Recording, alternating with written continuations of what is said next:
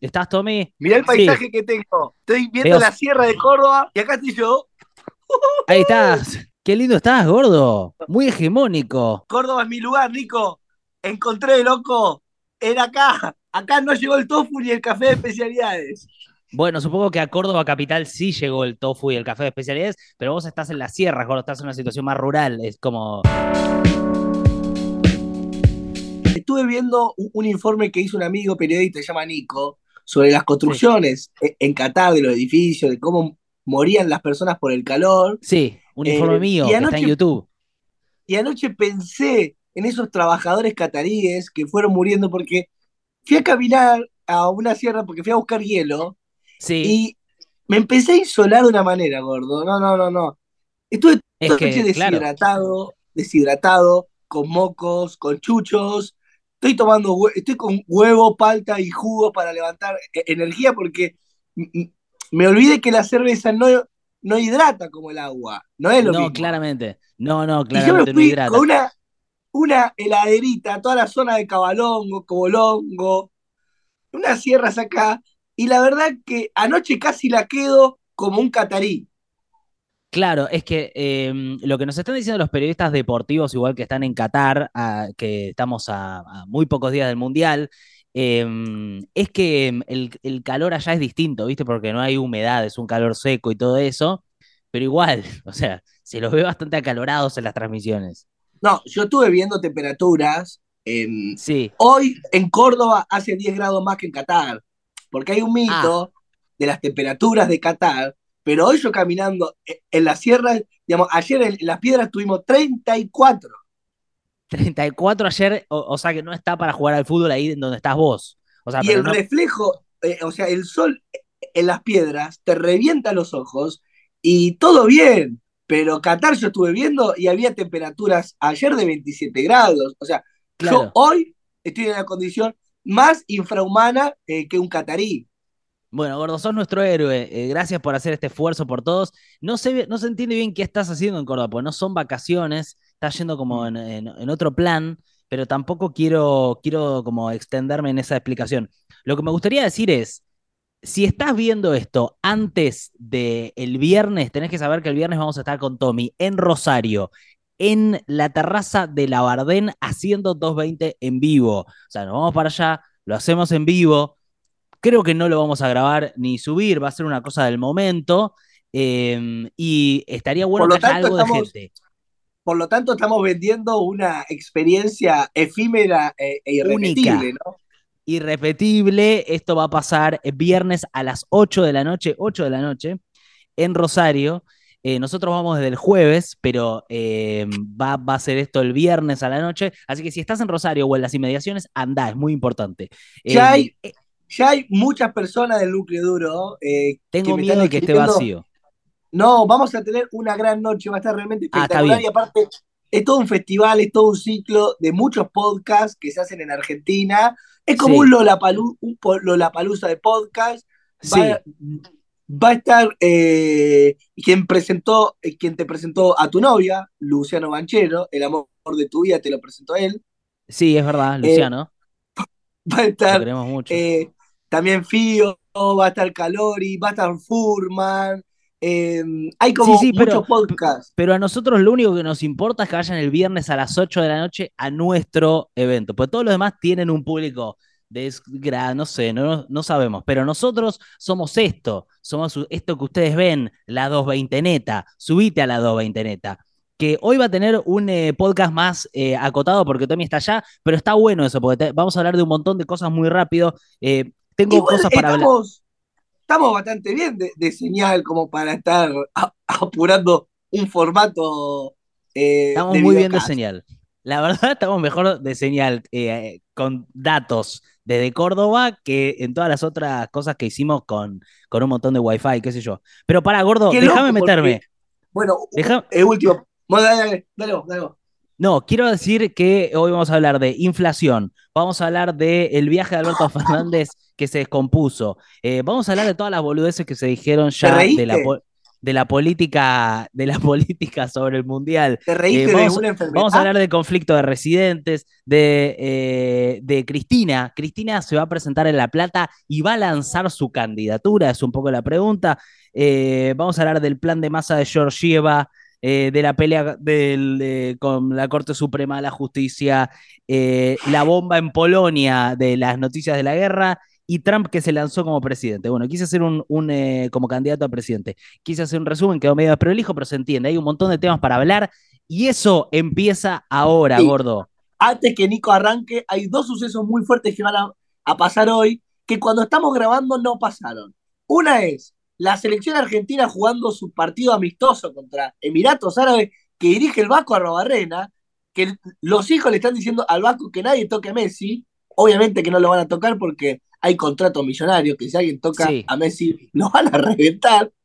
Eh, y la otra es que a las 9 de la noche, Duki y Bizarrap sacan una nueva session eh, en la cual parece que hay la figura de Messi y de Maradona van a estar en las letras y por lo tanto podemos hablar de que Claro. va a ser Estamos- la canción, tipo nuestro himno de Copa del Mundo sale hoy a la noche, el fin de semana estamos todos cantando el tema ese. Estamos ya a full en clima mundialista, totalmente metidos en esa. Eh, no sé si viste la canción que unos hinchas quisieron instalar como el himno de Argentina. Eh, ¿la, ¿La viste? La de Quevedo, No, gordo, no. La de. La de. La, la pongo un poquito para que se entienda el tono, pero no la quiero poner porque es como. eh, quiero mostrar también a- el, hacia dónde va Argentina durante el mundial a veces. ¿eh? Vamos, vamos, mira. Vale, escuchen. Corra la ola. Juegan en Francia, pero son todos de Angola.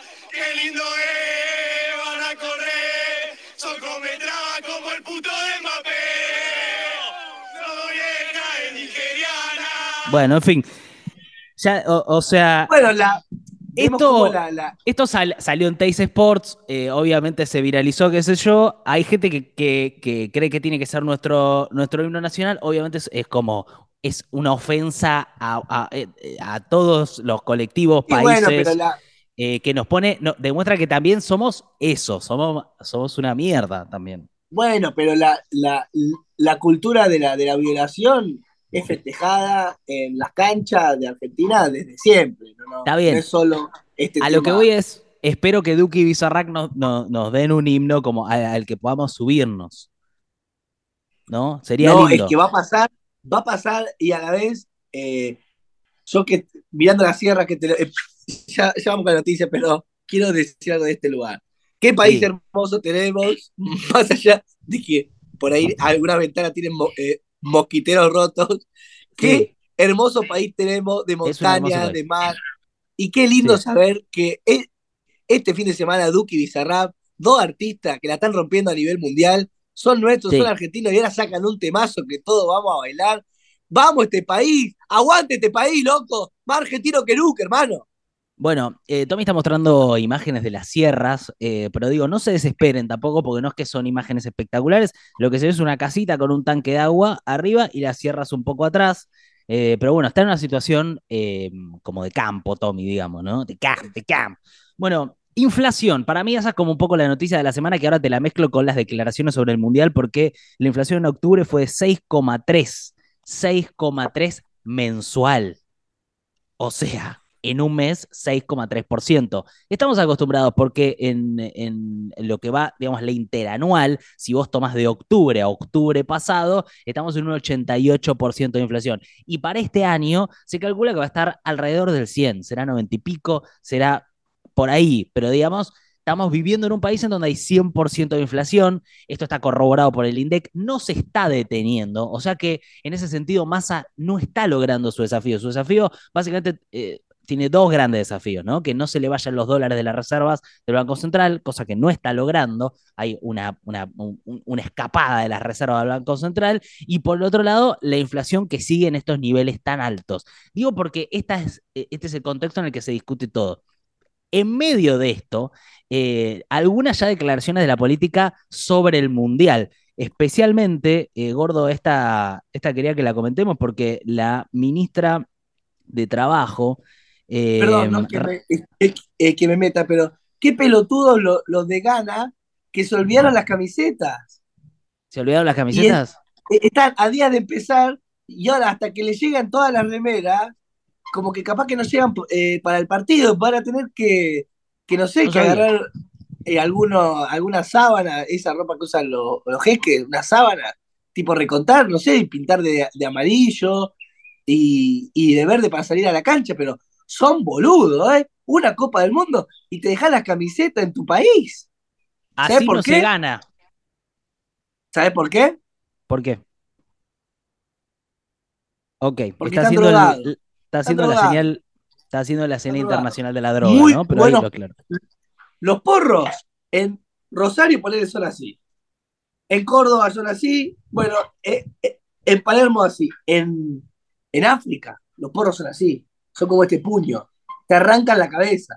Qué fálico todo el, comentario. Y si el porro es así, ¿qué querés que haga?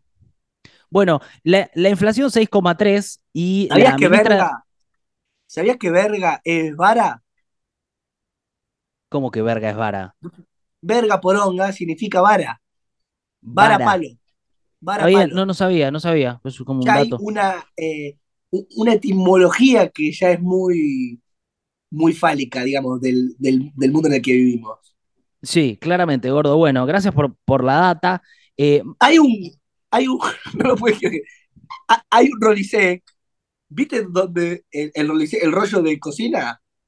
sí, ¿Viste donde vos lo tenés que poner? eh, como en el... Sí, como un- algo que lo sostiene. ¿Y cómo es eso? En- Es refálico. Sí, es re fálico. eh, O sea, hay un montón de cosas fálicas, pero... Nuestra vida cotidiana eh, tiene una forma muy fálica todo el tiempo. Cuando vamos a la fruta, cuando vamos a la fruta, vamos a la verdulería, en nuestra casa, digamos, todo el tiempo. No puedo creer. Escúchame, me estoy quedando sin batería en este momento. O sea, que, me- o sea, quería meterme con boludo. todo. Me quería meter con todas las noticias. No, no soy boludo, gordo. Estoy, estoy sosteniendo, estoy intentando sostener, pero no puedo sostener. ¿Querés Pero ¿cómo te darle un quedando sin poco? batería si estamos grabando? Dale un poco a lo fálico. Dale un poco a lo fálico que.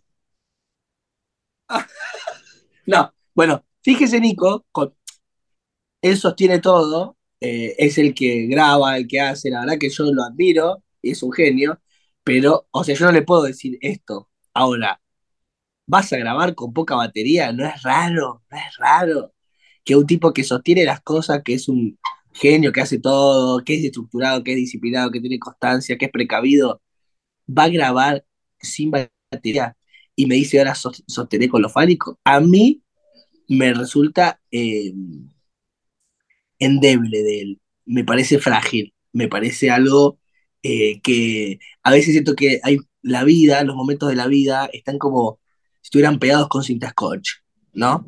Como que todo parece que se sostiene, que todo parece que es firme, pero todo se está por ir al carajo y todo es muy débil, ¿no? Incluso bueno, pasa con los gobiernos, con muchas instituciones que vos la ves, mirá qué firme todo. Después preguntaba, averiguando, y está atado con alambre, está pegado con citascotch, ¿no? Es la historia para mí también de la Argentina y de cómo se filtran eh, los imponderables en estructuras rígidas que parecen sólidas. Gordo, declaraciones de la ministra de Trabajo Raquel Kelly Olmos, eh, que le preguntaron qué preferías, eh, que baje la inflación en Argentina o eh, ganar el Mundial, y dijo primero que Argentina gane el Mundial de Qatar 2022. Eh, que vos estás de acuerdo. Yo sé que cualquiera está de acuerdo con esto, ¿eh? Solamente me Te hace parece... ruido, te hace ruido. Y, o sea, o sea, en realidad a mí lo que, lo que me preocupa es el final del mundial y lo que va a pasar. yo sé que también, yo digo cosas que en general nadie quiere escuchar, ¿no? Es tipo, qué bajón todo lo que decís. Pero cuando se termine el mundial y la realidad sea la realidad, a menos que salgamos campeones, que eso creo que puede generar, no sé, qué puede generar, un verano eterno, tipo verano del 98, que estemos todos en las calles. eh, no sé, como en una fiesta muy grande de Argentina, no sé, que pasen cosas. Pero si pasa cualquier otra cosa que no ser campeones, el final va a ser muy abrupto. Y estas declaraciones, te digo, eh, ah, me parece, me parece como muy, muy poco, me parece que, está- que están en cualquiera. Eh, yo sé que hay gente que la banca. Es la ¿eh? primera vez que es, es la primera vez que un mundial se da en esta instancia de fin de año, ¿viste? Siempre es eh, a mitad de año. Es verdad, sí, la eso generó algo. Pero es impresionante cómo se ve el mundial como que está por venir una bomba. ¿Viste? Está por- se, viene, se viene la bomba, se viene la bomba. Y medio como que entre mundial, fin de año y después enero y febrero, es como que hasta marzo, dentro de una semana, hasta marzo ya es. Nadie va a hacer nada. Vacaciones. Yo ya- Escúchame, Yo ya estoy en Córdoba. Yo ya estoy ¿vos qué preferís, gordo? ¿Vos preferís que baje la inflación o que ganemos el mundial? ¿Quién es el forro que inventó esta disyuntiva que está preguntando a todo el mundo? Claro, la, la otra es, tampoco hay que entrar en todos los juegos. O sea, puedes decir, mira, No. que no, no voy a entrar en ese juego yo. Y aparte, justo hoy vos que, que te enojaste por lo fálico, que yo me puse con lo fálico, precisamente la idea también de romper con, lo- con los binarismos, de que no es hombre y mujer, blanco y negro, precisamente ante un panorama de diversidad, ¿qué es esto? Que me plantea dos opciones como si la vida fueran dos lugares. Sí, después también, o sea, le quiero poner en el contexto de que eh, le preguntaron a Macri por el Mundial. Macri ahora también está en un plan de que solo quiere hablar del Mundial. Llegó a la reunión del PRO que están con una interna terrible y dijo, ya empieza el Mundial, ¿eh? ya empieza el Mundial. Y en una nota con Morales Solá empezó a analizar los equipos del Mundial y dijo que nunca hay que descartar a Alemania porque son, cito, una raza superior. Le digo, yo como judío, o sea, la verdad es, es, es como muy fuerte, porque decir, bueno, ¿cuál es la raza inferior si esa es la superior? Que Pero no duele pidió- más.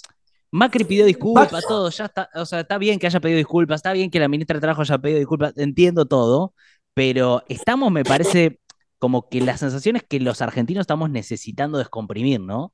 Como que estamos necesitando, estamos necesitando boludear, porque la verdad es como que les das dos minutos a los dirigentes, les das un jueguito y te dices, ay, sí, por favor, raza superior, nos olvidemos de la inflación, como es que la sensación es como que Argentina estamos en una tan chota que necesitamos de comprimir. Es el mundial, todos estamos de acuerdo que es el mundial.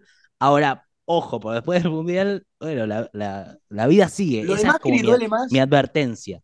duele más por ignorante que, que por nazi, ¿no? Sí, o sea, vos- yo, nadie diría que Macri es nazi. Es, o sea, me parece como un montón pensar eso, pero sí me, me, me- claro, te llama la atención porque es muy bruto, es bruto. Y, él, y, y apar- y aparte es como que creo que hay- es un momento de la humanidad en donde la brutez garpa, porque parece como que eso es más crudo, más honesto. Eh, está bien, o sea, también... que me sorprende lo que decís, porque nuestro presidente es bastante honesto en ese sentido, y vos Y salís a bastante bruto también. Y bastante bruto. Hizo el, eh, el, el- ¿te acordás cuando dijo que los brasileños venían de la selva y todo eso? Eh, Sí, bueno, y Garganta Profunda, Garganta Profunda fue para mí uno de los mejores. bueno, pero Garganta Profunda fue gracioso, no tuvo connotaciones eh, culturales y sociales. Era él estando caliente. Eh, que bueno, siempre, siempre supimos que estaba medio horny, ¿no? El presidente. Bueno, vamos un poco con. Esto no quiere, no estoy queriendo decir nada más que eso, que se lo ve como, como una persona. se- no, no quiere, pues todo tiene como muchas lecturas de que, de que estuvo garchando con G. Yo no estoy diciendo eso, estoy diciendo, se lo ve como alguien que está horny. Bueno, ah, arranco con noticias, gordo, no sé qué hacer. No, dale un ratito vos que yo estuve hablando bastante y, a- y ne- necesitamos información dura. Bueno, en realidad me parece que eh, el dato más importante que tuvimos fue el de la inflación, ¿no? Que es, eh, que es un dato que convalida que este plan que está haciendo Massa, que no me parece que sea un plan, no lo podemos definir así, eh, no está funcionando para el objetivo de bajar la inflación. Está funcionando para otras cosas. Estuvo, estuvo Massa junto a Alberto Fernández reunido con Cristalina Georgieva y hace un rato Cristalina eh, dijo, es muy importante que Argentina mantenga el rumbo exitoso de los últimos meses. Eh, na, na, coincidimos en que en este ambiente global tan difícil es importante con- continuar con esta disciplina. Digo esto porque eh, si uno piensa lo que está haciendo Massa y en realidad está muy atado al acuerdo con el Fondo Monetario, eh, vos pensás que los grandes problemas que tienen son inflación y la fuga de dólares, ¿no? Eso es como el gran problema de la macroeconomía. Eh, en estos días, Massa anunció un proyecto que no sé si lo, si lo viste, gordo, pero que se llama de precios justos, que es una larga tradición de intentar controlar la inflación eh, con algún tipo de acuerdo de precios que eh, puede ser más o menos exitosos. En este caso, pareciera ser que va a ser nada exitoso porque son muy pocos productos, la mayoría son marcas de supermercados y está apuntado más a hipermercados. Eh, porque digo, los chinos ya dijeron que no van a poder sumarse porque los mayoristas le venden los, los productos más caros de lo que está el acuerdo.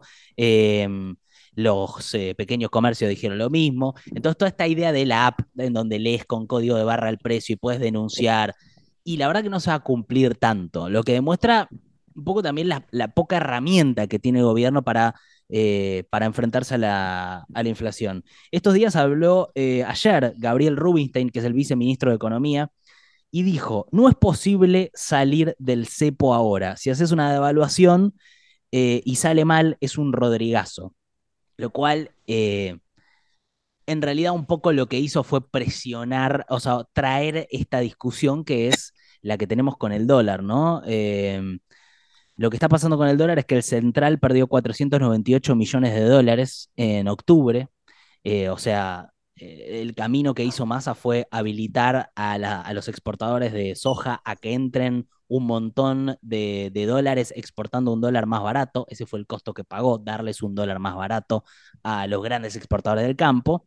Pero igual se le están yendo las reservas, se le están yendo las reservas, es lo que Cristina en un momento definió como este festival de importaciones eh, y un montón de movidas que hacen las empresas en este contexto donde todos huyen del peso. De repente una empresa dice, bueno, necesito estos dólares para importar ya insumos, para eh, pagarme una deuda interna dentro de mi misma empresa, pero básicamente son las grandes empresas con sus excedentes que van al dólar porque el contexto eh, básicamente hace, esto siempre lo decimos, no es que sean malvados, es que están mal ordenados los incentivos de la macroeconomía. Entonces, si todos quieren irse al dólar y termina generando una, una presión y un efecto eh, inflacionario y la presión de devaluación, ¿no?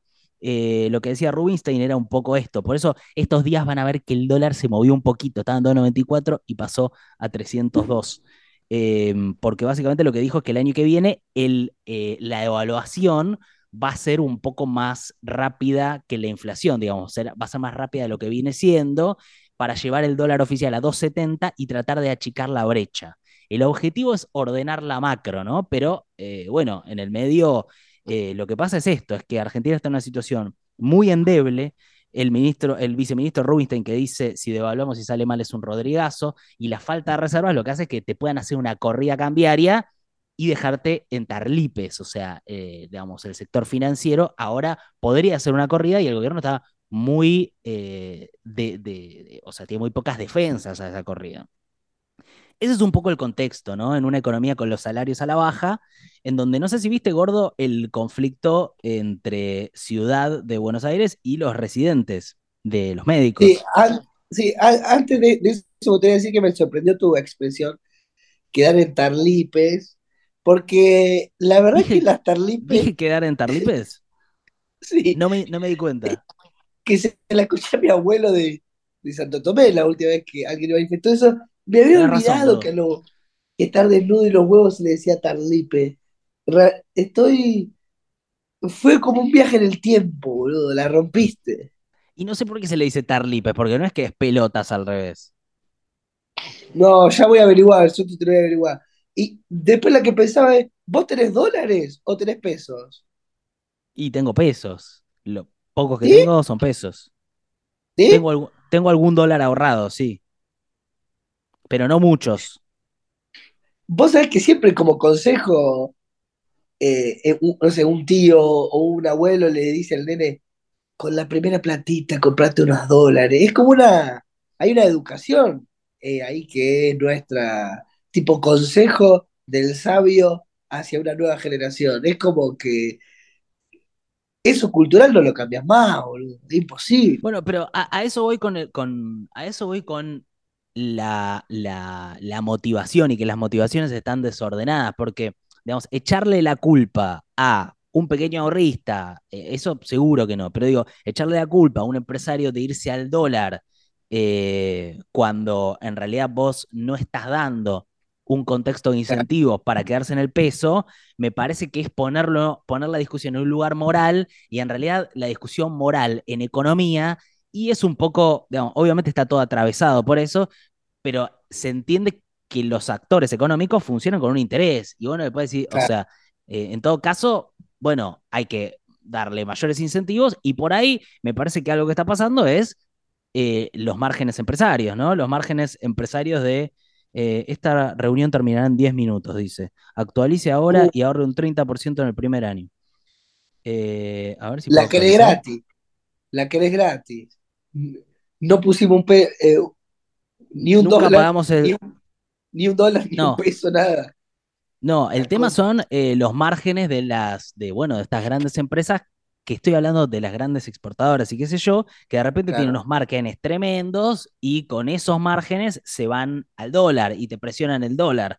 Em, obviamente no estoy hablando del común de la gente ni de las pymes, estoy hablando de la gente que tiene la posibilidad de moverse, de, digamos, al dólar y mover la aguja, porque, digamos, es obvio que, o sea, uno dice, bueno, los argentinos aman los dólares, pero eh, uno no hace esa diferencia. La diferencia lo hacen las grandes movidas.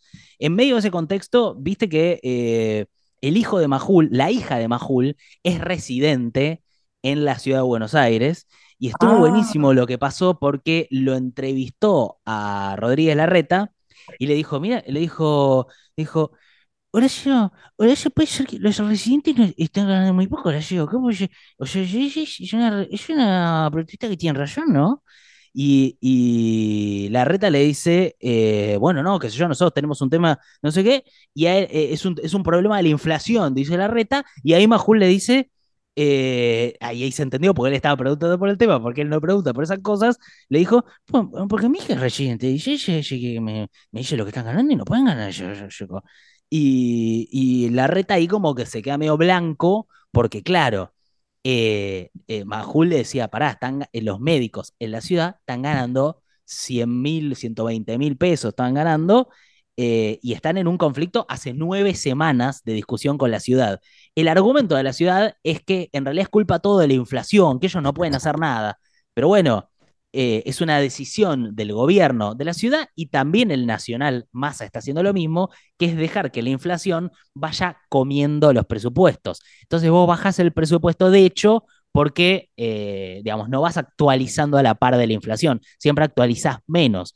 Entonces, cuando la reta le hace, le echa la culpa a la inflación, en realidad está eh, usando un argumento un poco trucho, ¿no? Es verdad que la inflación destruye el sueldo, pero bueno, hay herramientas para estar actualizándolo permanentemente. Lo cierto es que la discusión terminó y los, los residentes, los concursantes eh, de primer año van a estar ganando 200 mil pesos en mano eh, después de mucha negociación, que igual eh, tampoco es ninguna fortuna, ¿no? Pero, pero bueno, es como, eh, estamos hablando de la salud pública, estamos hablando de una pelea importante que aparte no sale en ningún lado, eso es como increíble.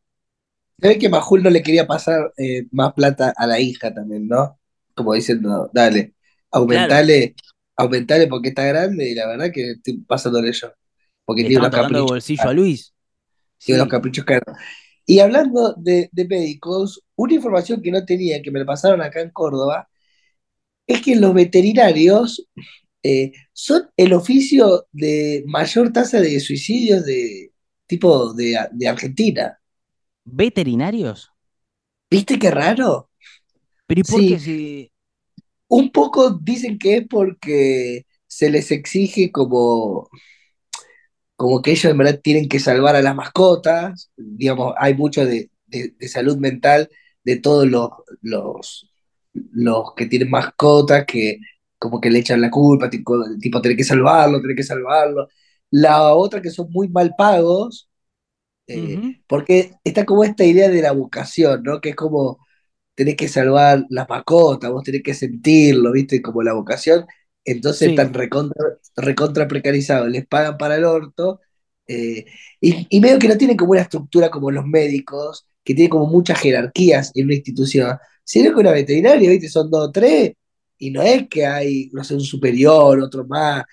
Entonces cargan con, una presión, eh, y yo no sabía que tiene, eh, tipo, una salud mental destruida mal.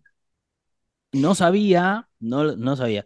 Eventualmente yo creo que también vamos a hablar, no es por traerlo todo a nosotros, ¿no? Pero creo que hay algo con los creadores de contenido que yo lo estoy viviendo un poco, que es esto de trabajar aislados, esto de, de, de ser como, como tu, esto, sé tu propia empresa, esto de, de eh, el emprendedurismo a la fuerza y que en realidad estás solo laburando y tenés un montón de, de- de dificultades y qué sé yo, y esta sensación de soledad, de, de no progreso, de, de ¿Te querés ¿qué? ¿Te, te querés matar? No. No, no, yo no me quiero matar, pero entiendo cómo Ah. alguien podría deprimirse en este contexto. O sea, yo tengo un momento que me bajoneo, no ni siquiera le diría depresión, me cuesta encontrar motivación, pero creo que O hay sea algo. que estás, digamos, yo vengo de hablar de un oficio de gente que se le ponen perritos y gatitos al lado suyo, y vos estás diciendo Sí. que nosotros acá hablando de, tirando chistes aislados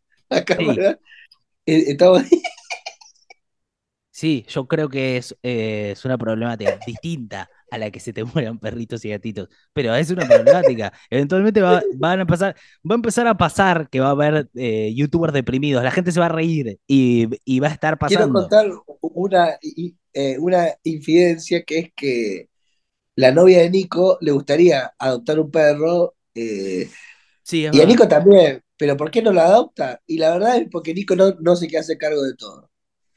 No, es así. Yo, yo me. mm, Seguramente a mucha gente que está escuchando le pasa. Yo me rodeé de. Me puse en situaciones en donde yo tengo que sostener un montón de cosas. Y ¿Y qué el. pasa con tu pareja? Supongamos que Tommy me, supongamos que Tommy me propone tener un perro. ¿Quién va a cuidar a ese perro? Pero ¿por qué esa misma dinámica que tenés conmigo la tenés con tu pareja, y con, con varias cosas más? Es como una dinámica que vos armás. Bueno, es una dinámica que yo armo con otra gente, pero sí, Pero lo yo que participo bueno, de esa dinámica. con gente a la que nos viene bien. Como, o sea. Chepa, Chepa y yo estamos en el mismo lugar, en un punto. Pero pará, quiero de- de- decir algo que es. Eso ay, no quiere decir que, le- que- eso no quiere decir que sea lo único que pasa en esa relación, pero No, es una parte por de eso que está pasa. bueno que delegues. Por eso está bueno que delegues y celebramos mucho tu editora en ¿Para qué entonces? Se llama Pero entonces, y la editora se llama Dan Caracuel y es muy talentosa. Eh, y escucha 220 de vez en cuando, no sé si lo va a escuchar, pero bueno. Eh, Te escuché la- el, reportaje que te hicieron en Futurock, lo escuché entero. ¿Ah, sí? Y hablaste algo- poco del, del podcast, casi nada. No hablé mucho del podcast, es verdad. No, fuiste como un especialista de la realidad catarí. Sí, sí, sí, sí. Bueno, porque saqué un video de Qatar y está, estamos en el momento del Mundial. Escúchame, quisiera hablar algo mínimo de Cristina, pues se nos está Sí, por cortar. Nos quedan dos minutos para el llamado, después seguro te tengo que mandar otro link, no sé bien cómo hacemos, Y pero aprovechemos que, hay- que hay buenas señales. Y el núcleo duro anda con ganas de que le demos cosas. va a haber un acto de Cristina que va a ser un virtual lanzamiento de, eh, de, de ella como candidata, digamos. Por lo que estuve viendo en el kirchnerismo un poco más, eh, si querés, más, más ¿Candidata a qué? kirchnerista, ¿A presidenta? ella va a dar a entender que está la posibilidad de que sea candidata. No va a decir, voy a ser candidata. Va a decir, y alguna frase, que seguramente el título, si lo estás viendo después del jueves, ya sabes cuál es ese título. Eh, me parece que, que, bueno, es, es, interesante lo que está pasando ahí eh, con el, intento del kirchnerismo para intentar autoconvencerse y después convencer a los demás que es una alternativa a sí mismo, ¿no? Porque bueno, está bien, eh, hay una, una, una diferencia con, con, el gobierno, ahora ya más que una diferencia es una ruptura bastante clara, pero digamos que Cristina es la vicepresidenta y es muy, digamos, no solo la vicepresidenta, sino que hay personas eh, de la cámpora en puestos muy importantes, ¿no? Guado de Pedro, por ejemplo. Ahora, eh, es un es algo que vamos a ver, que es Cristina reivindicando su propia gestión, no la gestión de Alberto, eh, como una plataforma de campaña. Ahora, esto falta porque va, se va a definir en junio del año que viene las candidaturas. Este va a ser un lanzamiento y yo digo que va a ser importante porque me doy cuenta que mucha gente muy cristinista está convocando a ir a La Plata a bancar a Cristina para empoderarla y darle una plataforma.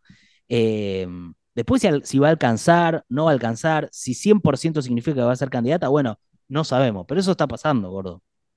¿Y Macri se, eh, se baja o es candidato? Y por ahora está con el Mundial. El, o sea, hasta él, él, lo que dijo en su última declaración es que no quiere que lo suban ni que lo bajen de la pelea electoral. Está ahí como haciendo un equilibrio porque tiene una interna él ahí, que es la de la reta con Patricia Bullrich. Ahí se cortó, perfecto.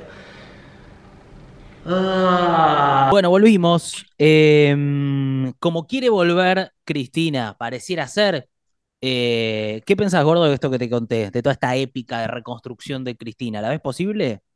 Me parece que sí, ¿no? Veo que, que sí, que puede ir de candidata ella misma.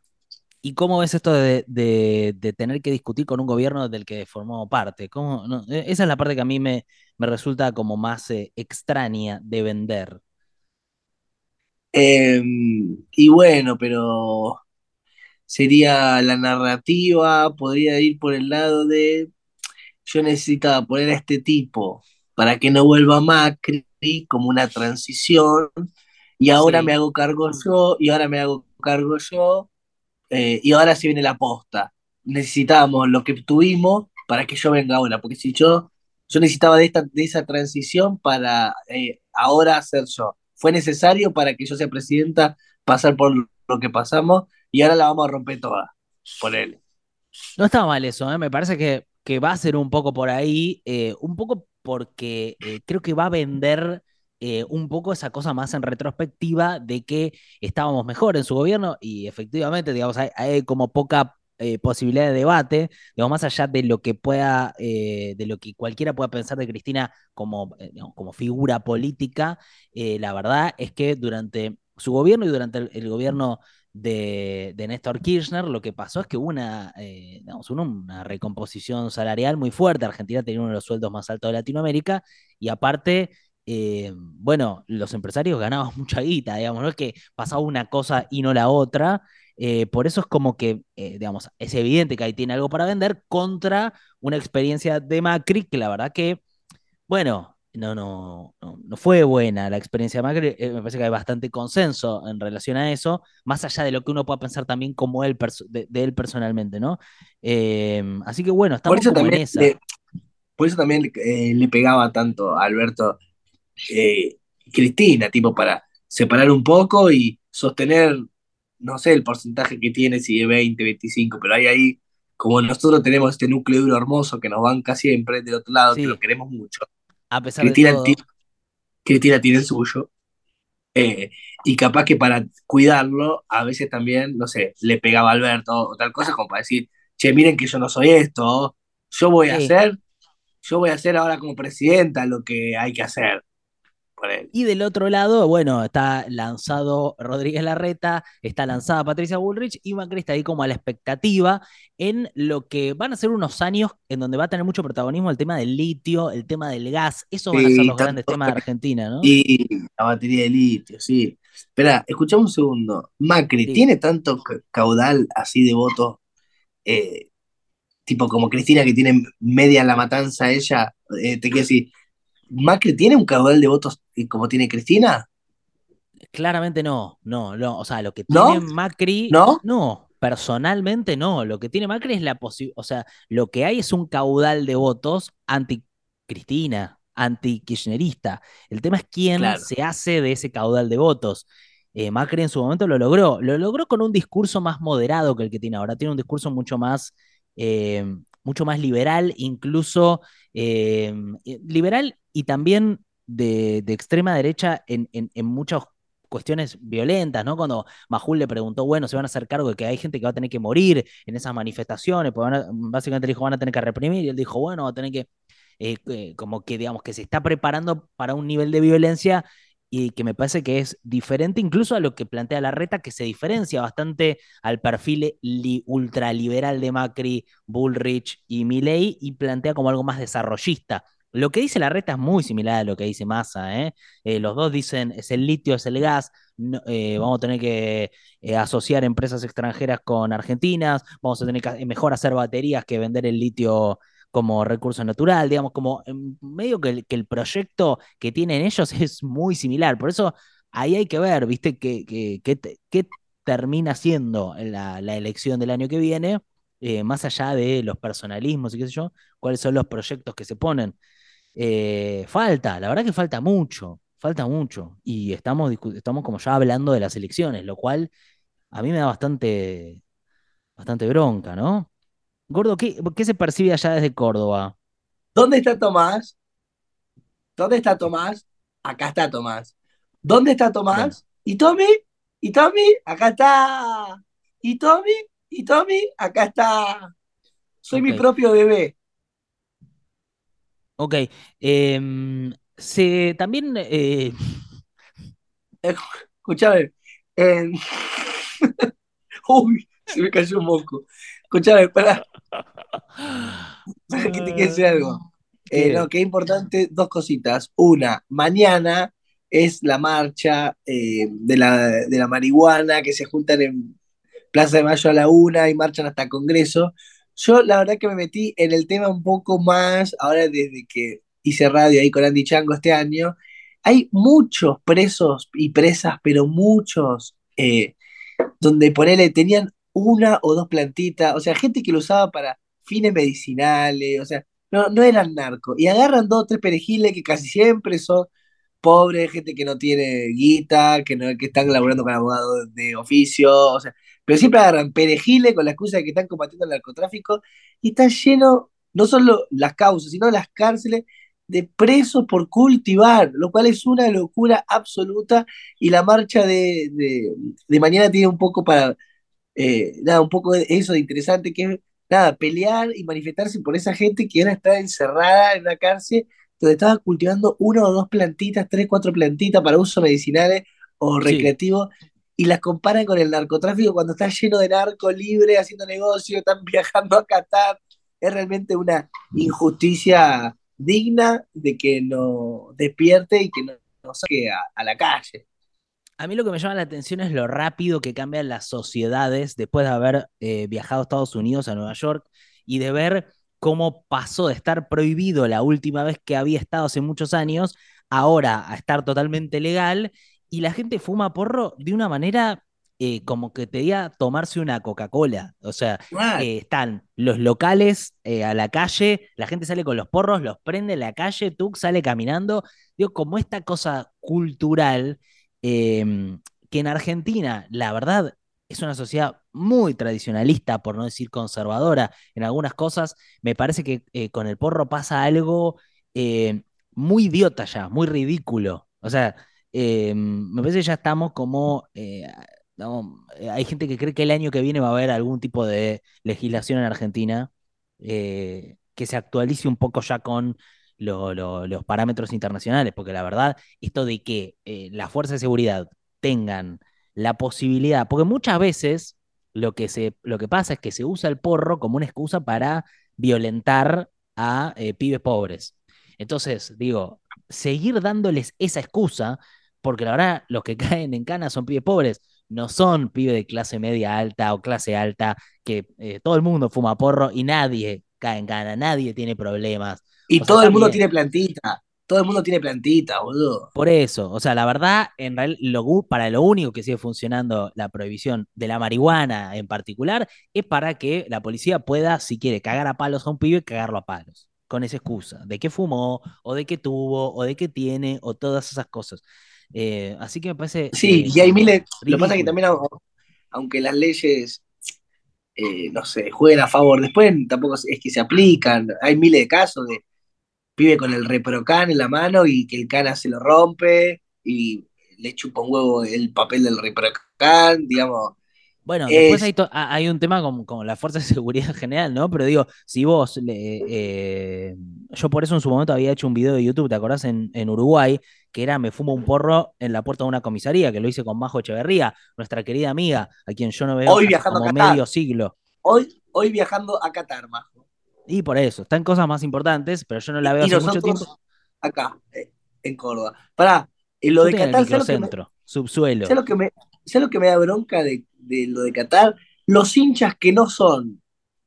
Eh, de su país, pero alientan a otro país. Ponele, cataríes que andan con la Argentina, haciendo cantito de Argentina y sos Qatar. Catarí, forro, alentá tu selección, tu mambo. ¿Qué me venís eh, a hacerte el argentino? Me usa mi remera, me, me usa mi, mi butaca, mi, mi platea. Eh, Chico, le pido que si vos sos brasilero, hinche por Brasil. Si vos sos francés, hinche por Brasil. No rompa las pelotas. No hagan fuerza por una selección que no es la tuya. ¿Qué es esto de, me autopercibo congoleño, me autopercibo francés y canto Aguante Francia? Estamos todos locos. Odio tantos cataríes con la remera de Rodríguez Paul, Pulpo, diciendo Argentina, Argentina, y te compra el ticket y te ocupa la platea y no viven la inflación. No conocen a Luis Brandoni, no andan eh, escuchando la pastilla del abuelo. ¿Entendés? Son unos falsos argentinos. Está bien, yo no sé por qué te molesta tanto, la verdad, eh, los, los, periodistas deportivos que están allá, y te estoy hablando de, eh, de los hermanos, sí, de Viñolo, de Gastón Edul, de Esteban Edul, de otros que están ahí, Diego Monroy y toda gente que está diciendo que Argentina hoy por hoy es local en Qatar, gracias a que hay mucha pasión de parte de los cataríes y de los indios y de todo y de un montón de gente por Argentina. que matan putos y patean mujeres. ¿Esos son los argentinos que queremos nosotros? Catarí, andate con tu cultura a otro lado. Yo no quiero tu, tu falsa argentinidad y anda y matando putos y pateando mujeres. Tómatela, salí acá. Sos catarí. No, sos catarí. Sos catarí. ¿Es culpa mía? ¿Es culpa mía? sos catarí, sos un forro catarí que viola derechos humanos. Tomátela de acá. Nosotros somos argentinos. Mirá, nos aspiramos a la CS, con el mocho. Vos no tenés, vos, catarí, no tenés ni idea quién es Santiago Cafiero. No tenés ni idea. Así que, callá. Rukauf, no viviste Rukauf, no viviste la convertibilidad, no lo viste. A Darío, a Darío Cabrol, el ídolo de Unión, pasar a Colón y que todo Santa Fe se caliente por ese movimiento. No lo viste al gringo Hayes. Bueno, no tengo ganas hoy. No vieron muchas cosas, claro. Con los cataríes. No, me parece bien, gordo. Quisiera comentar brevemente eh, esto que pasó en Polonia, que es una cosa impresionante. Em, básicamente eh, cayeron, eh, quiero buscar la localidad en donde pasó esto. Em, esto fue la localidad de Pres. ¿Para qué la busqué? Porque es muy difícil de leer. Es Przewodow, un poblado en donde hubo dos víctimas. Em, es una zona de frontera con Ucrania, cayeron misiles, murieron dos personas. En Polonia, Polonia es un país que es miembro de la OTAN. La OTAN tiene una, una de sus reglas que es si atacan a uno, atacan a todos. Entonces, cayeron estos misiles en Polonia y eh, de repente pareció por un ratito que estábamos al borde de una guerra eh, mundial, que siempre igual está ahí nomás, porque si era Rusia que había atacado Polonia, em, bueno, estaba atacando a la OTAN, la OTAN tenía que involucrarse en la guerra y ahí es donde esto escalaba en una guerra mundial. Ahora, parece que lo que pasó, Gordo, no sé si lo viste, es que fueron misiles que venían de Ucrania, por error, que se los eh, tiraron a Polonia. Se fue. ¿Qué hizo? ¿Qué pasó? Estaba hablando de la guerra mundial y, de repente se fue del. No, te estoy escuchando, te estoy escuchando. Pero viste que los misiles venían de Ucrania, parece, no venían de Rusia. Ah, no. No sabía claro. eso. Bueno, Putin sale y dice, che, nos quieren incriminar de algo que nosotros no hicimos. Eh, Biden sale y dice, los misiles vinieron de Rusia, qué sé yo. Se empieza a armar como una cosa hasta que el presidente de Polonia dice, no, no, parece que vinieron de Ucrania. Y, y como que todo se cortó. porque parece ah, que fueron misiles que salieron o por error o porque eran estos misiles que interceptan otros misiles y no les pegaron a los misiles rusos, entonces terminaron cayendo en Polonia. Eh, pero es como una gran comedia de los Monty Python, eh, con, bueno, acá muriendo personas, ¿no? Es obviamente es toda una gran tragedia. ah, bueno. pero mueren también. En los sketches de Monty Python mueren también. Yo me acuerdo el, el chiste más gracioso del mundo que nadie podía saber cuál era porque te hacía reír tanto que morías de la risa. Y era un Sí. chiste tan gracioso, era tan gracioso el chiste, que nunca se llegó a saber, porque cada uno que lo leía se moría. Eh, eh, eh, Entonces, no sé, morían campesinos, morían empresarios, fue- todo tenían la curiosidad de leer, y en un momento lo que hace el Estado es enterrar el chiste en una tumba, eh, en un cementerio que dice, bueno, acá ya es el chiste más gracioso del mundo, qué sé yo, lo entierra al chiste en una tumba para que eh, nadie lo pueda leer, eh, porque si lees te morías de risa. Mirá, bueno, entonces sí, es bien comparable a un sketch de los Monty Python. Eh, bueno, eh, lo último que me gustaría decir es que hay una, hay una, vuelvo un toque a- a- al ámbito nacional porque me había olvidado de esto. Hay una pelea muy fuerte del kirchnerismo con la Corte Suprema. Hay un- una pelea muy fuerte de Cristina personalmente con la jueza Capuchetti, que no está avanzando la investigación eh, de, la, de lo que sería la pata política del atentado contra Cristina. Esto, esta investigación sobre, sobre Milman, la mano derecha de Bullrich. Esto es algo que vamos a ver en los próximos días. Me parece que es algo destacable de Cristina esto de eh, por lo menos la, la parte de tener convicciones y llevarlas adelante. Creo que hay una novedad o hay una diferencia entre Macri y Cristina, si querés, los dos, en esto de la acción con respecto a este gobierno, ¿no? Cuando Cristina hace algo, a mí me, hace acordar a eso, como digo, ah, bueno, es su parte ejecutiva es muy valiosa, digamos. Eh, Después se pueden discutir las ideas, pero lo, en lo que cree lo hace. Y eso lo estamos viendo también con el Consejo de la Magistratura y, Cristina queriendo eh, designar a Doniate, un legislador eh, de- de su bloque, en contra de lo que había intentado hacer la Corte Suprema, quedándose con ese lugar del Consejo de la Magistratura. Estoy agotado hoy. Hablé mucho, estoy agotado. Dijiste un apellido que me pareció a Toñetti, Doñate. Doñate. Toñate. Que Toñetti para las nuevas generaciones que nos escuchan, fue uno de los pocos que le hizo, se animó a hacerle un juicio a Pergolini eh, cuando era re poderoso, cuatro cabezas, y le sacó un millón de dólares, creo, que en su momento era cuando te decían que con un millón de dólares podías vivir toda la vida. Bueno, o sea, yo creo que se, sigue pudiendo vivir toda la vida con un millón de dólares. Es un montón, montonazo de guita. Creo que ahora hasta lo puedes hacer rendir más que en aquel momento del uno a uno. Por ahí no, podés, Claro, no tenés que trabajar más, ¿no? En toda tu vida. Quedé muy, quedé muy expuesto en lo poco que sé de economía, ¿no? Acabo de quedar muy expuesto. Gordo, imagínate que te doy un millón de dólares. ¿Vos sabés cuánto es un millón de dólares? Mucha plata. Hagamos la cuenta. Para. ¿De, pe- de pesos? Sí, es 1, 0, 0, 0, 0, 0, 0 por 300. Estamos hablando de 300 millones de pesos. 300 No. millones de pesos. Y me voy de gira con la obra de teatro, con la violencia de la ternura, que la hacemos en el Picadero ahora el 17 de diciembre, la última. Sí. Me voy de gira. Me voy de gira, contrato una orquesta y me voy de gira con payasos, me voy a hacer funciones a Portugal, a todos lugares del mundo, sin importarme si la ve alguien o no, y, y la filmo y grabo. eh, y O después vos- haría, eh, financiaría, financiaría sueños, loco. O sea que vos lo único que haces porque tenés ganas es la obra de teatro.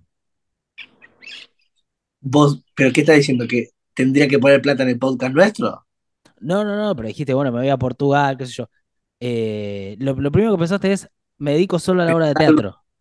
Pero salgo desde Portugal para el podcast, te regarpa que estén por el mundo, boludo. Voy a tener buena señal con tantos dólares. O sea, irías a lugares con mucho wifi y Pero te comprarías tenés- una no, no. cámara piola. Pero vos tenés un proyecto de vida, no, vos tenés una pareja y un proyecto de vida. Yo no te puedo decir, lo agarro Nico Goodman, me lo llevo un año de viaje a Rusia, eh, vos va, va- va a empezar. ¿Por qué no? que Me- tengo que dice Chepa, tengo que dice papá, eh, qué hago con el auto, con la cochera. Arrancás con un biribiri. Que, bueno, eh, bueno, puedo ir yo y ella viene de vez en cuando, hace como escapadas. y sí, financia si son, y son un montón de dólares, claro. Por eso. Y, en- Y después, y me parece que eh, en medio año te lo patinas todo. De alguna No, manera. construiría, construiría casas donde no hay, loco. Y a los jubilados del futuro, eh, armaría viviendas cool para los jubilados del futuro. Para que los jubilados tengan pileta, tengan sauna, tengan spa, que vivi- viviste una vida de mierda, tu final va a ser tremendo. Los jubilados argentinos viviendo de lujo, Nico, armándole toboganes acuáticos, eh, karting, peceras, spa, toalla, todo tipo de toalla, de todos los colores, jabones, shampoo, stock, Ok, jubi- jubilados estoqueados, Nico. Cuidados estoqueados. Bueno, em, Gordo, por mi parte yo diría de cerrar esto, porque la edición de todo esto va a ser muy compleja por, por la distancia que tenemos y porque hay Pero que cortar. si es la misma pista, ¿vos por qué directamente? No, vas vos y después me pones a mí y nada más. ¿Qué es lo que tanto te, te mata? Tengo que, eh, en principio, este video salimos los dos. Tengo que cortar el video, Claro. eh, que no, no sé cómo se hace. Yo nunca lo hice, entonces tengo que mirar un tutorial, ver ¿Cómo cómo, se cortar? corta. Y porque en- ahora yo voy a bajar un video de Zoom en donde estás vos y estoy yo. Necesito cortarme a mí y usar mi imagen de la cámara. Ah, Tengo que ver cómo se hace eso. Te pongo ahí eh, y después lo que tengo es mucho tiempo de tener que esperar que se... eh, o sea, primero tengo como una hora y media de poner todo junto, de, de acomodar el audio, acomodar los colores, eh, de poner como toda la intro, la cosa de entrada, qué sé yo, y después toda la exportación y la subida, lo cual es un montón de tiempo. ¿Y hoy tenés un día difícil? Siempre tengo días difíciles. ¿Cuándo tengo un día fácil yo? Bueno, pero tendrías que, qué sé yo, tomarlo distinto. ¡Epa! Hay Coca-Cola ahí. Me tomé un vasito, sí, un traguito de Coca-Cola. Epa, epa, epa, bueno, bueno, hay unos placeres. Eh, no, bueno, eh, una comida rica, una bebida y lo vas exportando. Sí, me compré una ensalada acá a una cuadra y ahora voy a comer y a editar eh, comiendo la ensalada. Yo, boludo, acá, digamos, ¿Estás sufriendo? no, pero, o sea, estoy entre piedras, calor, eh, hay historias macabras, eh, mucho fascismo. eh, yo también estoy en una, estoy en una, en una complicada, ¿eh? Los horarios, vieja, no sabés. Le decía a alguien, che, ¿a qué hora abrís y cerrás? Y el tipo dice, 10, 11, 12, 1. ¿Pero a qué hora? Y abrimos 10, 11, 12. Pero todo. ¿Y a qué hora cierran el, el bar? Dice, y dice, hay cliente a las 10, y a las 8. Todo así. Y las Es, siestas es- que duermen. es básicamente un pueblo que parece que vos legislaste. Está hecho como por vos el pueblo. Y las siestas que duermen, gordo. Son... Cris, ¿cuántas horas duermen de siesta acá? ¿En serio? No, es ¿Escuchaste, mentira. boludo? Cuatro, no, boludo. O sea, una, dos, tres, cuatro. Todo eso, no hay nada abierto, ni un maldito local. Laburan tipo de 6 a 8 y de 10 Sí. a 12. Se ve que ¿y están cómo- todo el día, todo el día durmiendo, tomando Fernet, no sé qué mierda hacen, boludo. Ni los perros se mueven. Están los perros todos tirados. Ni los perros se mueven. Tremendo. ¿Y a vos te, te gusta este modelo de vida o, te, o ya esto te parece un poco mucho como que se pasa de la raya? No, no, no, no. No, no, boludo, yo más o menos quiero un horario, ¿no? Igual no, nos estoqueamos, compramos latas, nos acomodamos. Estoy con, estoy con la palabra stock al, al final del, del ¿Y qué podcast t- están hoy. cocinando fideos? ¿Qué están haciendo? Es que no lo quiero decir, porque, pero bueno, lo, lo voy a decir. Todo tipo de animales. Como todo tipo de animales. ¿Hay otro ¿Qué Anima- tipo de...? No, no, me, ¿cómo se llamaba lo que, eh, cabrito? Un cabrito, bebé, 1200 pesos. Lo reventaron acá atrás el mismo día. Está Horrible, loco. gordo. ¿Hace falta que sea No. bebé? No, pero Pues es como sádico esto. a eso voy. Estoy pasándola para el ojete. O sea, mucho mejor vos estás en el microcentro, un lugar civilizado, cafés de especialidades, unos lugares veganos. Acá no llegó. O sea, la E al, al final de las palabras no llegó. El tofu no No llegó. llegó. Lo, lo- el ge- los esos de- tragos de jengibre, las No bolas. llegó. esto- no, no, no, no llegó nada. Va a tardar, Bueno. ¿eh? Va a tardar acá. Eh, quiero a- aprovechar para decir que este podcast se financia gracias Igual a en vos, ¿eh? Qatar están peor. Igual en Qatar están peor y hacen la Copa del Mundo. Así que, Está así que no, Así que no sé ni cómo explicar. Es impresionante la cantidad de argentinos que fueron a Qatar, al menos lo que nosotros conocemos, de lo que nosotros trabajamos. ¿Cuántos? Yo no conozco tantos. Boludo, sí, fueron los de Luzu, los de Urbana, Ah, bueno. eh, influencers. Está eh, bien, sí, sí. No, y yo conozco mucho. Yo- No, no. ¿Sabes cuánto salía el pack completo? ¿Cuánto? 20 mil dólares. No, bueno, el- eh, a mí me parece que, o sea, no, no cuestiono a nadie por ir a Qatar, digamos, todos tienen que laburar y hacen cosas. sé yo. No, Ahora, pero pará, pará. te digo. Me, me, me sorprende porque siento que A es muy caro y que fueron, y que fueron muchos. Eso, como Bueno, hay muchas bueno, marcas que pusieron mucha guita, pero no sé si viste que el, el- el streamer español, Ibai, dijo que él no va a ir. ah, Eh, ¿por qué? Eh, denunció primero como toda la trama de corrupción y qué sé yo, dijo, ya sabemos todo lo que pasa en Qatar, además de como país, toda la corrupción para hacer este, y dijo, yo tenía una oferta para ir en el avión con el, el seleccionado de España y hacer videos con ellos mismos, con el seleccionado de España, imagínate eso, y dijo, no quiero ir porque no me sale de los cojones. Que me parece, 11, 11 presos hay de dirigentes que en su momento votaron para que se haga el mundial ahí por corrupción. O sea, es un mundial eh, totalmente sucio, donde se violan derechos humanos, se nació en la corrupción, se muere, se murió gente, hicieron siete estadios, o sea, y, es una y se puede... Y se puede disfrutar, gordo, ¿cómo hacemos? Hay que compartimentar la cabeza. Y boludo, pero empieza a rodar la pelota, no importa nada, ya lo sabés, Claro, ya lo claro. vivimos, pero lo vivimos también con, con dictadura militar en Argentina, ¿eh? Sí. Bueno, escúchame, vamos a hacer la foto. Vamos a hacer la foto. Tuki, Tuki, Tuki. Ahí va, perfecto, esa cara. ¿Algo con el mundial o algo con Cristina? No sé. Y eh, estábamos ganando 1 a 0 con gol de Álvarez a- hasta recién. La escaloneta, está ganando 1 a 0. Ok, caritas, ¿me estás poniendo caras? Voy.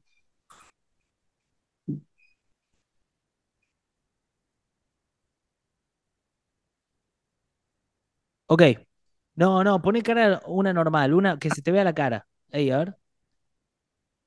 Ok. Bueno, perfecto. Y sacate un poco la capucha, gordo. ¿Por qué te pones la capucha para la foto? Qué chabón. Ya estamos. Chabón. Sí. Bueno, este buen fin de semana. Nos vemos el viernes en Rosario. El Sí. viernes tenemos en la terraza de, de plataforma Labardén, al lado de una cúpula, o sea, la cúpula de un teatro. Ahí un paticito hermoso, con barra, cerveza, un festival de podcast espectacular que organizó la mejor ciudad hoy del mundo, aunque la reta le quiso pegar a, a Hapkin. ¿Quién te cree que sos, Horacio? A Pablito no lo toca más, a Pablito no lo toca más. En fin. Rosario, Bueno, ahí vamos a estar, en. Rosario. 20 horas el viernes. eh, va a estar increíble, va a estar buenísimo. Los locos de ver esto en vivo, Nico, ¿no? Algo que vos viste todos los días en tu celular, en tu monitor, en tu. Se hace carne viva, es, son reales, loco, esto es real, es Qué real. locura, ¿eh? Qué locura. Mm. Qué privilegio. Bueno, Y eh, espero los que te esperamos entusiasmes y lleves cámara, porque va a salir, va a estar bueno lo que vamos a hacer. Yo sé que no querés cargar con todo, pero un esfuerzo más, ey, un esfuerzo más. Tuviste Ok. 15 días, 15 días en Nueva York, rascándote No los huevos 15 y, y comiendo Bien. bagels. Con mi bagel, sí. Bueno, hasta la próxima. Eso. Gracias por estar. Les queremos. Acuérdense de suscribirse al canal y todas esas cosas. Ponerle, eh, valorar positivamente el podcast en, en, eh, Spotify y donde sea que lo escuchen. Y eso, gracias. Chau. Chau, gordo. Chao, gordo. Mágico hoy, ¿eh? Mágico, mágico. Mágico. Estuvo increíble. El mejor podcast del año. Bueno. Escuchame una cosa. Sacate el coso de la cara.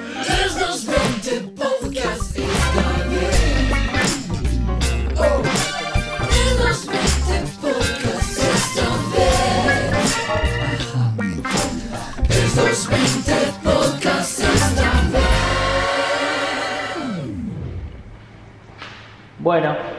Escúchame, cuando grabamos el video me mandó una cagada, que no sé por qué dije que hablan de Messi, Maradona, Duque y Bizarra. Y recién vi el video y no hablan de eso. Este, qué sé yo. Si esa partecita se puede achurar, joya. Y si no, dejala. Y, y ya fue. Porque también eh, estás con un video intenso que tiene mucho trabajo de postproducción y tampoco te lo voy a quemar.